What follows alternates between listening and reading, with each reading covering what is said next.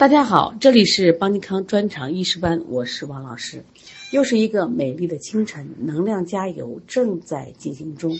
所有成功的背后，都是苦苦的坚持；所有人前的风光，都是背后傻傻的不放弃。只要你愿意并为之坚持，一定能想活到你想要的模样。上节课我们学习了化痰止咳平喘药，那今天我们再复习一下关于学习中药啊，大家呃不要紧张，因为它实际上是个记忆课程，也就是说反复记、总结记，自然就会了。那什么是化痰止咳平喘药呢？实际上它是几类药的合成，以祛痰为主要功效的治疗有痰症的药物叫化痰药，以制止或减轻咳嗽和喘息为主要功效的。一般叫什么止咳平喘药，但是在临床中我们发现，哎，这个咳呀、喘呀和痰经常什么就联系到一块儿了，所以说就把这一类的药我们放在一块儿讲。今天晚上我在小额头平台上了一堂课，讲的是感冒的中成药用法，其中就谈了一种感冒的时候加痰。就一般刚开始感冒可能没有痰，但一感冒进行到两三天以后，基本都有痰。所以这个时候，那么他吃的药都是有必须带有化痰的这个药物。关于化痰止咳平喘药，其实它分好多类，最典型的像温化寒痰药、清化热痰药，那么还有什么止咳平喘药？所以说，我们要不要辩证？那为什么会用错药？你像西医大夫，他就没学过辩证呀，就他基本上用的药都是一致的。今天这一百个孩子去看病，他可能用的都是双黄连口服液，都可能是聚倍合剂，因为他没学过辩证。那宝妈去药店买药，他也是不会辩证的呀，没学过呀。那我们儿推师必须承担这样一个责任和义务，你要干什么？他们要用药，都得经过儿推师的鉴别。所以，所以在邦尼康调理的孩子，他主要是说，我到医院看去了，我说药先别吃吧，药拿来到我给你鉴别一下，因为西医大夫开的药我不放心。宝妈说我自己买的药我不放心，我要做指导，其实也凸显了我们的专业性。说因此我们在学习这些药物的时候，中成药一定要认真，最后达到专业，这样才能正确指导病人。包括我们临床中，有些家长不要着急，他非要去配药，那可以。可以怎么着？那我来给你指导，推荐哪些药？这一章节是我们临床中特别重要的。我们学了以后，就可以为宝妈进行指导用药，我们可以推荐用药，而且我们通过这一节课呢，化痰止咳平喘，哎，运用到我们的穴位上，我们应该有什么样的思路呢？过去讲，痰为百病之母，它既是病理产物，还是致病因素。往往随气运行，无处不到，治病范围比较大。古人说：“百病皆有痰作祟。”所以说这一章节必须学好。而且痰往往是由外感的六淫、饮食的不洁，或者是七情劳倦内伤，导致我们身体的肺、脾、肾以及三焦功能失常，水液代谢障碍凝聚而成。化痰药主治各种痰症，比如说痰主于肺的咳喘痰多，这是一种我们最常见的啊，这是儿科最常见的，成人也有呀，痰蒙心窍的昏厥和癫痫，这特别多，有些孩子的昏厥也有可能是痰蒙心窍的，痰能清阳的头痛血晕高血压，除了肝阳上亢的高血压。头痛有可能是痰蒙清阳的，这是看不见的痰；痰扰心神的失眠多梦，肝风加痰的中风惊厥，痰阻经络的肢体麻木，半身不遂，口眼歪斜，痰火互结的裸痢阴流，看见了没有？实际上，我们的痰里面有形之痰多是我们说咳咳有痰，黄痰还是白痰？更多的时候是无形之痰，这也是中医的高明和智慧之处。当有些病你没法治，找不着病因病源的时候，找谁？找痰，因为百病皆有痰作祟，所以一定要把化痰药学好。我们的痰里有寒痰、湿痰、热痰、燥痰、风痰，那么因此我们的祛痰药它有各类的祛痰药。好，我们现在看第一类的药叫温化寒痰药，既然写的很清楚，特别清楚，温化寒痰。那么这一类的药，你觉着它的四气五味是啥？对，它都温燥。归什么经？肺经、脾经、肝经等等，它是温肺祛寒、燥湿化痰。那么部分药物呢，还能通过外用消肿止痛，主治寒痰湿痰症。所以半夏是寒痰湿痰之要药，这是你要记的一个啊。我们知道前面学过陈皮是寒痰湿痰之要药，尤其治脏腑之湿痰。什么叫湿痰？白的痰。容易卡出的痰，不会在一些方剂里见过法半夏、姜半夏、青半夏，那这是怎么回事？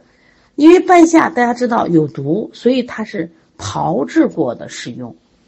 那么用生石灰、甘草制成的叫法半夏，用生姜、白矾制成的叫姜半夏，单用白矾制成的叫青半夏。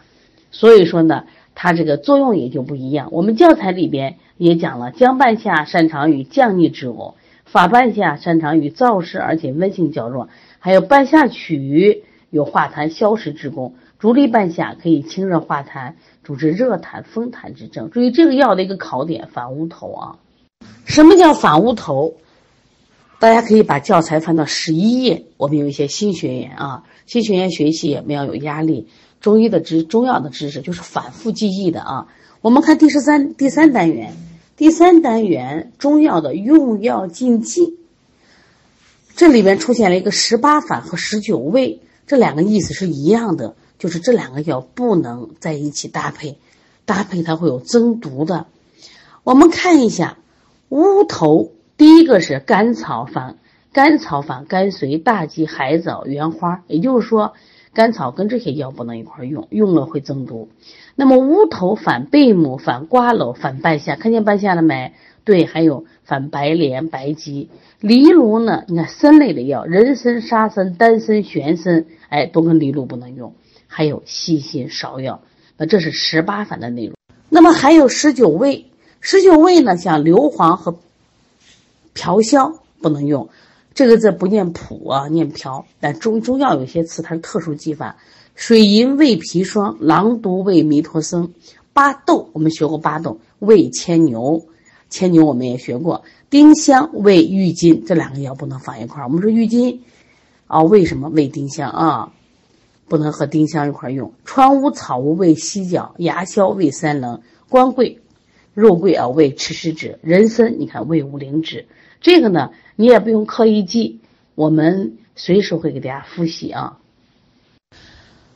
半夏的第一个应用就是湿痰和寒痰，我们可以把教材翻到五十三页。五十三页我们学了一个理气药的第一个代表药，是不是叫陈皮？它的第三个作用有湿痰、寒痰、咳嗽。对，我们说陈皮也是治疗湿痰、寒痰的一个药药，但是如果两个我们说。用于化痰里面，首选谁？首选半夏，因为半夏的第一位功效就是燥湿化痰，而陈皮主要是什么？理气健脾、燥湿化痰。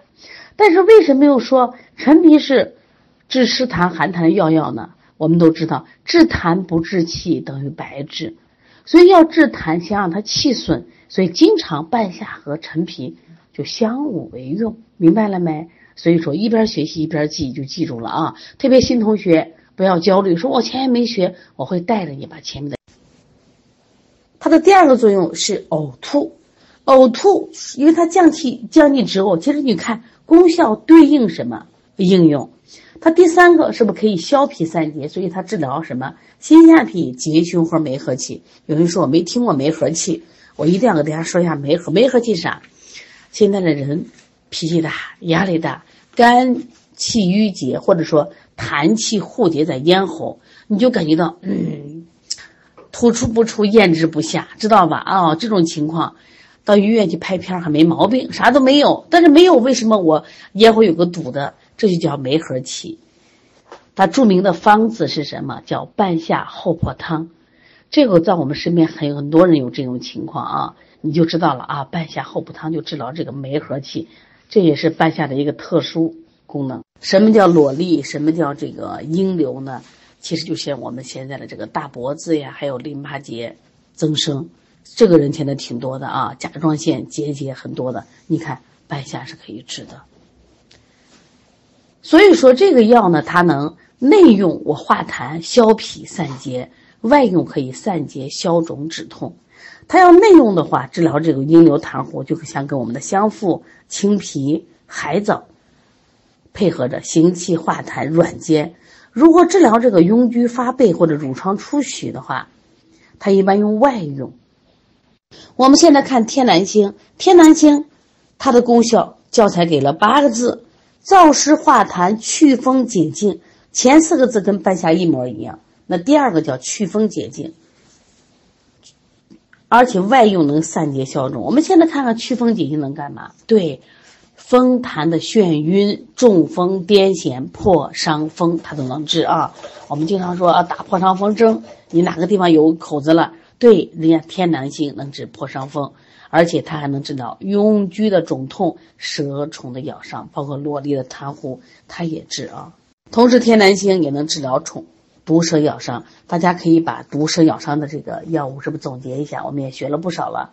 这个药的考点：煎服三到十克，注意阴虚燥痰和孕妇忌用啊。因为天南星跟半夏一样，它是温化寒痰。这里我们要比较一下半夏和天南星，两个都辛温，有点毒。都是燥燥湿化痰的药药，善治湿痰和寒痰。那么注意啊，就是我们说的半夏呢，主治的是寒痰湿痰，但是天南星呢，它偏去风痰而解痉，所以善治经络的风痰。我们常说风痰有风的话，像中风呀、半身不遂呀，包括癫痫呀，都是跟风有关的啊。那么半夏呢，它还有另外的降逆止呕、消痞散结，但是天南星的消肿散结的功效会更强一点。一边学习一边比较。好，现在我们学一下芥子啊。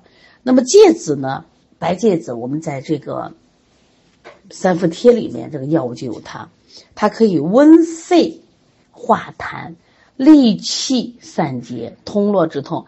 在有的教材里写到温肺活痰，你看。用了一个霍，说它的这个祛痰上作用还是比较大的啊。它也是治疗什么？就是寒痰的咳喘。它的用量三到六克，外用适量。说或者做发泡用，就是我们讲的发泡疗法，直接灸。最近我一直在推麦粒灸，麦粒灸就是发泡疗法啊。当然，你要是用这个啊隔姜灸，能不能做到？也能做到，悬灸也能做，但直接灸的效果是非常好的啊。另外，它能治疗什么？因为它可以通络止痛，所以治疗这个痰滞经络、关节麻木的疼痛效果特别好啊。所以这个药呢，又被称为散皮里膜外之痰。为什么叫活痰呢？皮里膜外，这是它的一个特点啊。那我们看一下悬浮花，悬浮花呢，它是降气化痰、降逆止呕。你看啊，刚才我们提到这个半夏。是不是降逆止呕？那么又提到了悬浮花降逆止呕，这它俩的共性。那么半夏呢？它主要是这是燥湿化痰。你看，那么悬浮花是以降气化痰，两个功效一样不一样？是不一样的，有区别。因为它的功效是什么？就能治疗咳喘痰多、痰饮虚结、胸膈痞满。包括我们说的嗳气呀、呕吐，它都能治疗啊。但是阴虚劳嗽、肺燥咳嗽不能用啊。中医里有一句话是“竹花结生，悬浮花独降”，这是它一个特点。这个花跟别人不一样啊，它是降气的，所以降气化痰的效果比较好。下来我们看白钱，我们前面学过很多白了啊，我们学过白芷，学过白及，学过白芥子，就是芥子、白芥子，又学过白钱，别别混了啊。把这下来，把这四个白总结一下，看看它们的功效有什么不同。那么白钱呢，它也是降气化痰。你看，它跟悬浮花比，两个有相似点，但是悬浮花比它多了一个降逆止呕。如果这两个药我们来比的话，白钱的降气效果会更好一些啊。我们前面学的白芷，它是一个解表药；白芨，它是一个这个止血药。然后呢，我们又学了今天学了两个白白芥子和白钱，都是化痰药啊。简单一组。好，今天我们再来学习一下清化热痰药，一边学习一边总结啊。清化热痰药要看见了谁？川贝母和浙贝母。这两个药是不是特别熟悉？注意这类的药都寒凉，寒凉，所以它是清化热痰。所以我们跟前面的温化寒痰应该是完全不同的药吧？那么川贝母和浙贝母有什么区别呢？首先都叫贝母，但是长的地方不一样，功效就有变化。所以我们讲这个道地药材是不是都特别重要了？当然，我们不仅有浙贝母，其实还有新疆的贝母，什么湖北的贝母是有很多的啊。所以说，如果遇药店遇到这种带这个地名的，一定注意，它指的是就是地属药材，它有它的独有特。我们现在看看川贝母，川贝母的性味归经：苦、甘、微寒。就这个药它是微寒，归什么经？肺经和心经。它的功效十二个字，我们一起读一下：清热化痰，这是它代表药。代表药啊，润肺止咳、散结消肿。那我们来看一下浙贝母，浙贝母是苦寒，浙贝母实际上比它还寒，归肺心经，这两个归经是一样的。看看它的功效，功效里边清热化痰是一样的，散结消痈类类似，少了什么？少了润肺止咳。注意川贝母还兼润肺，但是浙贝母没有啊。那么川贝母能治疗虚劳的咳嗽。肺热燥咳，因为它润肺止咳呀，还能治疗瘰痢、乳痈、肺痈。注意反乌头啊，不能跟乌头乌头类药材用。那浙贝母呢？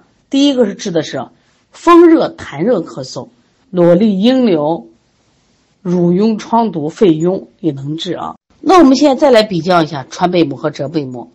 川贝母和浙贝母的功效基本相同，但是呢，川贝母人家有个什么味？四气五味里边，你看有个甘，有个甘的话，性偏于润，所以肺热的燥咳、虚劳的咳嗽，效果更好。那么这个浙贝母它是苦寒，所以因此它性偏于泻，所以风热的犯肺或痰热淤肺咳嗽，它更用合适。所以说，你们认为浙贝母寒一点还是川贝母寒？对，浙贝母寒。关于清热散结，两个都有，但是浙贝母就取胜了啊。网上有一个食疗方子叫川贝蒸梨，那你到药店里可能买的是浙贝，那之后呢，你要是治肺热燥咳、虚劳咳嗽，一定是川贝；你要治热痰的，一定是浙贝，你别给用错了啊。那我们看第二个瓜蒌，瓜蒌这个药呢是它性味归经是甘、微苦、寒，归什么经？肺经、胃经、大肠经。清热化痰，宽胸散结，润肠通便。哎，没想到瓜蒌这个药呢，还有润肠通便的作用，所以它的主要功能是痰热咳喘没有问题。胸壁的结胸，因为它本来可以宽胸散结嘛，它能治疗肺痈、肠痈这类药，你看好多都能治。那么关键能治疗肠燥的便秘。瓜蒌这个药呢，也能治疗痰热咳喘，所以能治疗。这个热痰和燥痰，所以你如果是热痰和燥痰遇到瓜蒌的时候，是不是就觉得简单了？另外，它还可以治疗这个大便的秘结，所以润肠滑、润燥滑肠。像我们学的火麻仁啊、玉里仁啊、这桃仁啊，是不它都可以润肠通便啊？注意这个药呢，干寒而滑，脾虚便溏着腹泻的寒痰湿痰不能用，寒痰湿痰找谁？找半夏，找天南星啊。注意这类药反乌头啊，看见了没？川贝母反乌头，浙贝母反乌头，瓜蒌反乌头这一类记住啊。下来我们看猪乳，猪乳这个药呢，它的性味归经教材没写，但是我给大家说一下，肝微寒，这类药它都是微寒，归肺胃心胆经，清热化痰，除烦止呕，还能凉血止血。它的作用啊，十二个字，我们再说一遍：清热化痰、除烦止呕、凉血止。所以它能治疗肺热的咳嗽、痰热心烦的不寐，还能治疗胃热的呕吐、妊娠的恶阻。还能治疗吐血、衄血、崩漏。这个念“衄”字啊，千万不要念成“衄”了啊。什么意思？因为它有凉血功能。我们前面专门有个章节，是不是学凉血止血呀？我们在六十三页第十五单元止血药里面，是不是专门学了凉血止血？来我们一起再看看啊。新学生当学一遍，老学生再复习啊。这个知识就不断的遗忘，我们不断的学习。凉血止血药有哪些呢？小剂和大剂。这两个功效是一模一样的啊，都是凉血止血、散瘀解毒消痈。地榆凉血止血、解毒敛疮，所以敛疮就能治疗这种烫伤湿疹啊。槐花我们小时候到了六月份的时候，我们就够着槐花五六月份凉血止血、清肝泻火，还可以治疗目赤头痛。侧柏叶，侧柏叶注意啊。像那些血热的人，白发脱发，找侧柏叶，凉血止血，化痰止咳，生发无发啊。白茅根凉血止血，清热利尿，所以还可以清肺热，像那日水肿、热淋、黄疸都可以找白茅根啊。那么凉血止血药的小鸡、大鸡、地榆、槐花、侧柏叶、白茅根，人家的主要功效是凉血止血。那我们今天讲的竹茹，它是有这样一个作用。所以它也能治疗吐血、衄血、崩漏，比起那些就就差远了。但是可以相伍相须使用。好了，我们前面学了一个白钱，是不是刚学的？白钱的作用，它是温化寒痰的，降气化痰。又来一个钱胡，钱胡是降气化痰、疏散风热，是不是？如果是风热感冒加痰，气滞，要不要钱胡？对，昨天晚上我们上的课专门讲的感冒加痰。用到了前胡，原因在哪儿呢？人家是一个风热感冒有痰的，说白钱也是降气化痰，前胡也降气化痰，一个是治寒症，一个治热症。现在我们来看一下桔梗啊，这个药念桔梗不念桔梗啊，中药的特殊用法。它的性味归经呢，苦辛平，归什么经？归肺经。八个字，一起念一下：宣肺、祛痰、利咽、排脓。能利咽什么意思？就咽喉肿痛了，然后呢，声音嘶哑了，就可以找到桔梗。那么它可以排脓、肺痈的土脓，另外宣肺祛痰。说这个药在治疗咳嗽好不好？一定好。好，我们看一下海藻消痰软坚、利水消肿。这个药其作用特别好。你不是痰粘成一块了，我可以给你化开的。因为它可以软坚散结呀，就像我们的四横纹一样，软坚散结。注意啊，这个药呢，传统认为反甘草啊。另外一个天竺黄，天竺黄这个药呢是清热化痰，它有清心定惊。如果定惊的话，注意啊，这个药呢就可以治疗我们说热病的神魂沾雨，包括中风的痰痈、痰热的癫痫，包括我们小孩的。这种抽搐、惊厥、液体、天竺黄都可以用。我们前面学过一个竹茹，还有一个竹沥、天竺黄，这几个药呢，注意，它们都是来源于竹，都可以清热化痰。但是竹沥和天竺黄还可以定惊，就治疗这种癫痫呀、惊风呀。那天竺黄呢，化痰的力量稍微缓一点，但是清心定惊的功效好。因为它主要讲的是清心定惊，而竹茹呢，主要擅长于清心除烦，而且呢可以治疗胃热的呕逆。注意记中药的时候啊，特别我们的新学生刚进来的，注意它归到清化热痰药里边，它可能这个作用都有，一定要进它的不同点。你比如说川贝母清热化痰没有问题，那么它还能润肺止咳，所以它治疗虚劳咳嗽、肺热燥咳。那浙贝母呢清热化痰作用就功效就会更强一点。那瓜蒌呢记什么？清热化痰肯定知道。那宽胸散结和润肠通便就是要记的了。那竹茹记什么？除了清热化痰以后，除烦之后、凉血止血就它的特点了。那么前胡降气化痰、疏散风热是不是表证？疏散风热是表证，所以它是化痰药里面治表证的。治什么？风热感冒加痰，风热咳嗽加痰。那桔梗呢？它宣肺祛痰，利咽排脓。你看它利咽，别人没有利咽，它有利咽，记它这个特点。海藻呢，直接消痰软坚，利水消。说我们在祛湿药里面见到利水消肿很正常，但是在化痰药里，清化热痰药里，哎，海藻人也可以利水消肿。那么，另外我们天竺黄，天竺黄主要重点清心定惊。那我们明天呢来学习止咳平喘药。我们先来看我们教材七十八页，我们做几个题试一试。好，我们来看第三题，具有化痰降肺胃气逆功效的，这是一个考点啊。这是讲这个悬浮花，这个悬浮花这个药呢，我们教材没有明显的说它是降胃肺胃之气。但是考题这样出现了，所以一定要在悬悬浮花旁边写一个降肺胃气逆。这是通过有人通过考题啊，然后我们把它那个药效点记住。我们看一下第四题，白钱与前胡均具有的功效是降气化痰，哎，把这记住了。但是一个是治温化寒痰，一个是什么清化热痰。又考题了，川贝母和浙贝母的共同功效是什么？清热化痰，但是谁还可以这个润肺呢？是川贝母啊，就这样分清楚啊，不断的学，不断的分清楚啊。化痰止咳平喘药的药其实挺多的，希望大家把这个反复要读一下来，因为对我们临床帮助特别大。到时周六晚上，我们的郭老师还会在视频课上给我们详讲，所以这个课一定要好好听，因为你临床马上用得上。呃，我特别想对这两天新进来的学生啊，因为学习是个循序渐进的过程，大家不要担心，没有让你一下子把这些中药都记住，谁也记不住。每天记上一两味，每天总结一下，哎，今天总结几个白，是不是？明天总结几个费用的药，再总结几个润肠通便的药，是不是学着学着就会了？